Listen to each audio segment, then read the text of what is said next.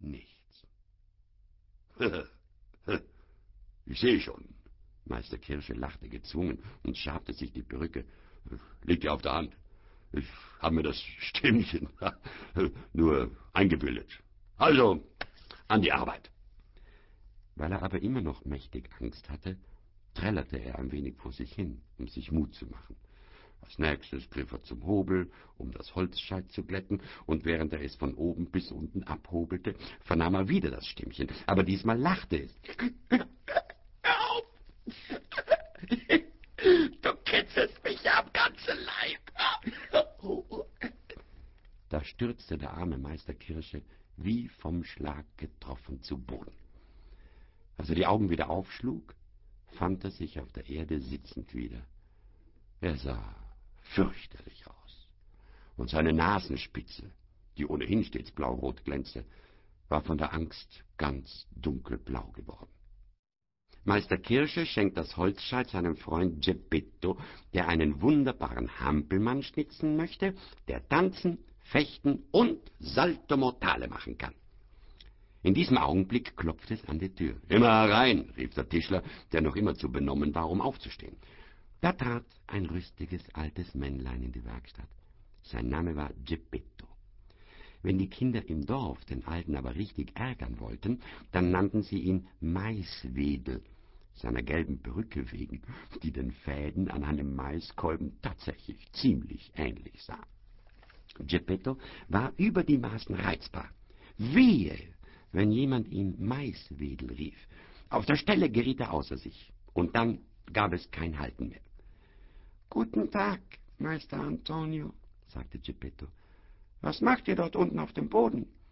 Ich bringe den Ameisen das Einmaleins bei. Ah, wohl bekommen. Und was führt euch zu mir, Gevatter Geppetto? Meine Beine. Wisst ihr, Meister Antonio, ich wollte euch um eine Gefälligkeit bitten. Heute Morgen kam mir nämlich ein großartiger Einfall.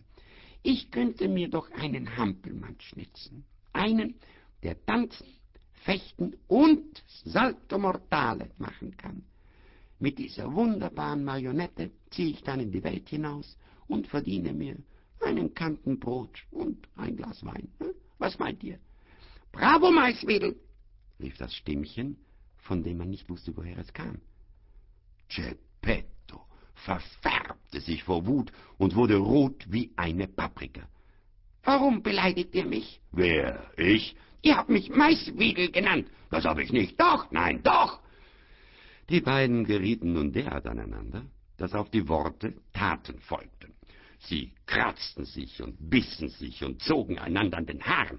Und als die Keilerei zu Ende war, da hatte Meister Antonio Geppettos gelbe Perücke in der Hand und Geppetto die angestaubte Graue des Tischlers zwischen den Zähnen.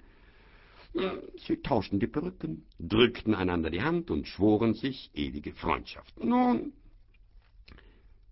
nun, Freund Geppetto, sprach der Tischler versöhnlich, welchen Gefallen kann ich euch also tun? Ich hätte gerne ein Stück Holz für meinen Hampelmann.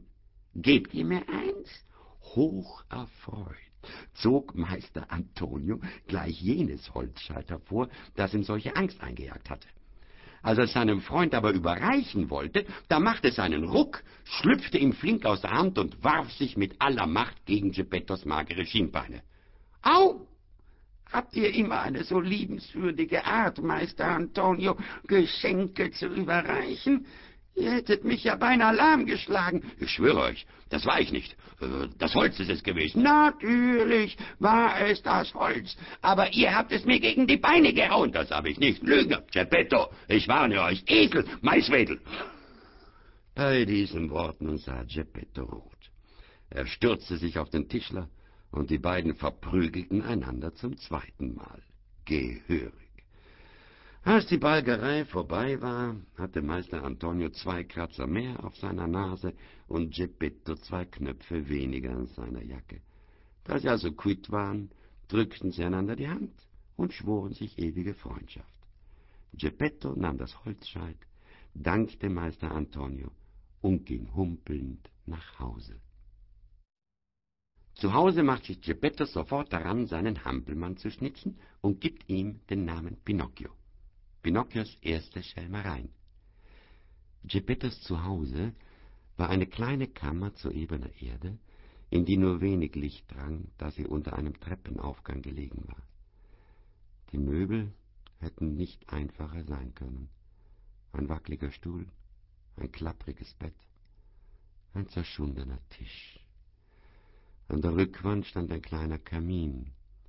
Feuer brannte darin, aber das Feuer war nur aufgemalt, genau wie der Kochtopf, in dem es munter brodelte, so dass Dampf aus ihm aufstieg, der aussah wie echt. Sogleich nahm Geppetto sein Werkzeug zur Hand und machte sich daran, seinen Hampelmann zu schnitzen. Wie soll ich ihn nennen? grübelte er. Pinocchio, Pinocchio, Pinocchio, Pinocchio nenne ich ihn. Der Name wird ihm Glück bringen. Ich kannte mal eine Familie Pinocchio und alle hatten es gut. Der reichste von ihnen war Bettler. Als der Name erst einmal gefunden war, ging die Arbeit leicht von der Hand. Geppetto schnitzte die Haare, darauf die Stirn und die Augen. Aber wie wunderte er sich, als die hölzernen Augäpfel sich auf ihn richteten und ihn unverwandt anstarrten. Geppetto wurde beinahe wütend. »Ihr blöden Holzaugen, was glotzt ihr mich so an?« Niemand gab Antwort. Nach den Augen schnitzte er die Nase. Die Nase aber, kaum dass sie fertig war, begann zu wachsen. Sie wuchs und wuchs und wuchs, und nach kurzer Zeit war sie über die Maßen lang. Der arme Geppetto gab sich redlich Mühe, sie wieder zurückzustutzen, aber je mehr er daran herumschnitzte, desto länger wurde diese unverschämte Nase. Nach der Nase schnitzte er den Mund. Der Mund war noch nicht fertig, da begann er schon zu lachen und Geppetto aufzuziehen. »Hör auf zu lachen!« rief Geppetto gereizt. Ebenso gut hätte er zu einer Wand sprechen können. »Du sollst zu lachen aufhören, habe ich gesagt.« Da hörte der Mund zu lachen auf und streckte weit die Zunge heraus. Geppetto wollte sich aber nicht vollends rausbringen lassen. Da, da hätte er es nicht bemerkt und arbeitete weiter. Nach dem Mund machte ihm das Kinn, darauf den Hals, die Schultern, den Leib, die Arme und die Hände. Die Hände waren kaum fertig, da merkte Geppetto, wie ihm jemand die Perücke vom Kopf zog. Er blickte auf, und was sah er? Die hölzerne Puppe hielt seine gelbe Perücke in der Hand. »Pinocchio, gib mir sofort die Perücke zurück!« aber Pinocchio stülpte sie über, obwohl er darunter beinahe erstickte. Als Geppetto sich derart verhöhnt und verspottet sah, wurde er so traurig wie in seinem ganzen Leben noch nicht. Er sah Pinocchio an und sagte, »Du Bengel von einem Sohn, du bist noch nicht einmal fertig, und schon behandelst du deinen Vater ohne Respekt. Das ist schlimm, mein Junge, sehr schlimm.« und er wischte sich eine Träne ab. Es fehlten aber noch die Beine und Füße. Als er damit fertig war, wurde ihm ein Tritt gegen die Nasenspitze versetzt. »Das geschieht mir nur recht«, murmelte er. »Ich hätte es mir vorher überlegen sollen. Jetzt ist es zu spät.« Er stellte den Hampelmann auf die Erde, damit er herumlaufen könne, aber Pinocchios Beine waren noch steif. Er wusste nicht, wie er sie bewegen sollte. Da nahm Geppetto ihn an der Hand und brachte ihm Schritt für Schritt bei, wie man einen Fuß vor den anderen setzt. Es dauerte nicht lang, und Pinocchio machte die ersten Schritte alleine.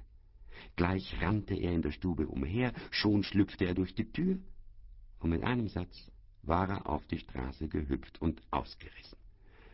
Der arme Geppetto rannte ihm nach, aber vergeblich. Pinocchio sprang flink wie ein Kaninchen davon, und seine hölzernen Füße klapperten auf das Pflaster wie zwanzig Bar derbe Pantinen. »Haltet ihn! Haltet ihn!« rief Geppetto. Die Leute aber, die den Hampelmann davonstürmen sahen wie einen Berberhengst, blieben stehen, wo sie waren, schauten ihm voller Entzücken nach und lachten und lachten und lachten. Zum Glück kam gerade ein Gendarm vorbei. Als er den Lärm und den Aufruhr vernommen hatte, dachte er, dass da sicher ein Fohlen durchgegangen war. Mutig stellte er sich breitbeinig mitten auf die Straße, wild entschlossen, das Tier aufzuhalten, um größeres Unglück zu verhüten. Pinocchio sah ihn am Ende der Straße stehen und wollte ihm einfach zwischen den Beinen hindurchwischen, aber daraus wurde nichts. Mühelos hielt der Gendarm ihn schlicht an der Nase fest. Seine Nase war ja wirklich so lang, dass sie geradezu dafür geschaffen schien, von Gendarmen festgehalten zu werden, und übergab ihn Geppetto.